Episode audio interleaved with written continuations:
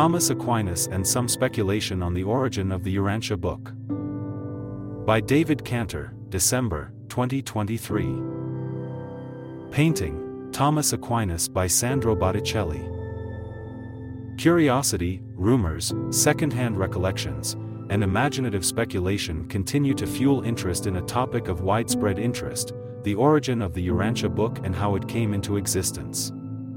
While the true story likely will never be known by humans simply because it involves things beyond human knowledge and comprehension, it's possible to amuse ourselves by creating a plausible story from the above elements, combined with information in the Urantia book, as well as the history of Christianity. Emma Christensen, the last of the contact commissioners, told me that work on the revelation began in the Middle Ages. Other apocryphal sources specify the 1200s. From comments in the Urantia book we can reasonably assume that Machiventa was present on the planet in the capacity of resident governor-general sometime in the High Middle Ages. The High Middle Ages, particularly the 12th century, saw a widespread spiritual awakening across Europe. It was the apex of Christian civilization. There was a desire to know more about Jesus, how to live a Christ-like life.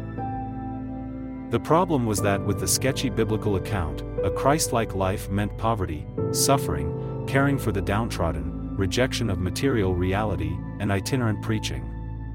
Dissident sects seeking an elevated understanding of Jesus and the Incarnation did so by exploiting older mysticism and personal revelations of various leaders. The result from this sincere seeking was increasing confusion. Church leadership was furious. One dissident sect, the Cathars, seeking to live according to their understanding of the life and teachings of Jesus, saw between 200,000 and 1 million of their followers killed by the church in the 1200s. Given this situation, we can appreciate the Midwayers petitioning for permission to produce a comprehensive review of the Incarnation, a full story of the life and teachings of Jesus. We can imagine this petition being prepared for Machiventa, our vicegerent planetary prince, and given to him during his sojourn here as resident governor general. This petition subsequently not only reached Uversa but the response came in the form of a mandate issued by the Ancients of Days to create the Urantia book. Emma Christensen also said that when the Revelators commented on the Middle Ages origin of the effort, one of the contact commissioners asked why it took so long, but the question went unanswered. So let's ask the question again just why could it have taken so long? The Urantia book provides a couple of clues.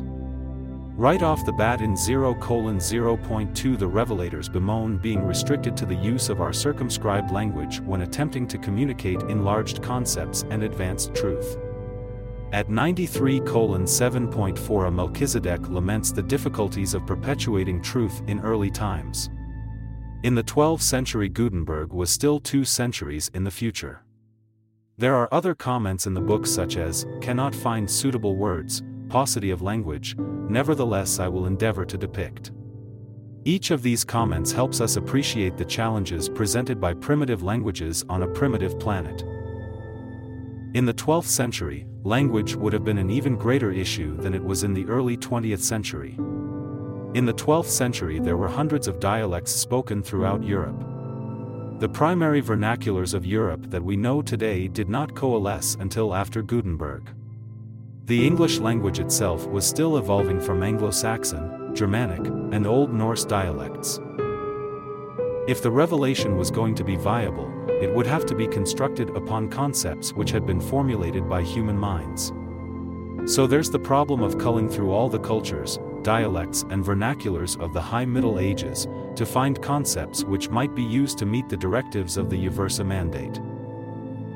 Here's where our skeleton of speculation begins to acquire a mantle of reality. Thomas Aquinas was a Dominican monk teaching theology and philosophy at the University of Paris.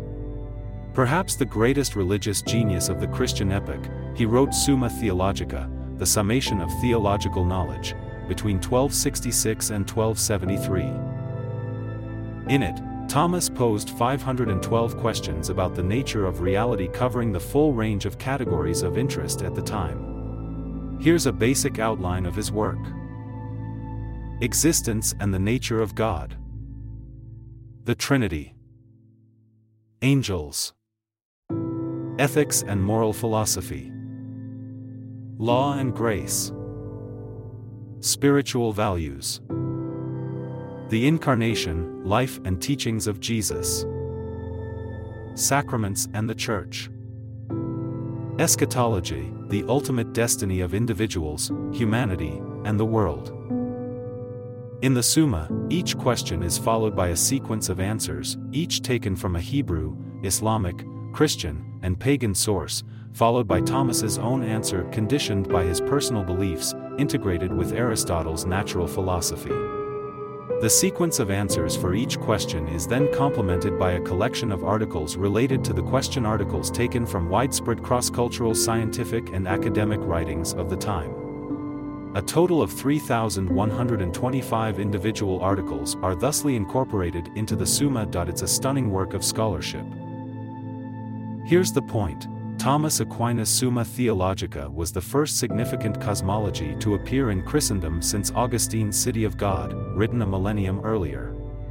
Not only did the Summa provide a summary of widely scattered 13th century cosmological concepts, by its very nature it also provided a summary of the residual Melchizedek teachings, at least as they were known in the West and the Near East. So there you have it, the conceptual foundation upon which we can reasonably conjecture that the Urantia book was constructed. But there's more to our question about why it took so long.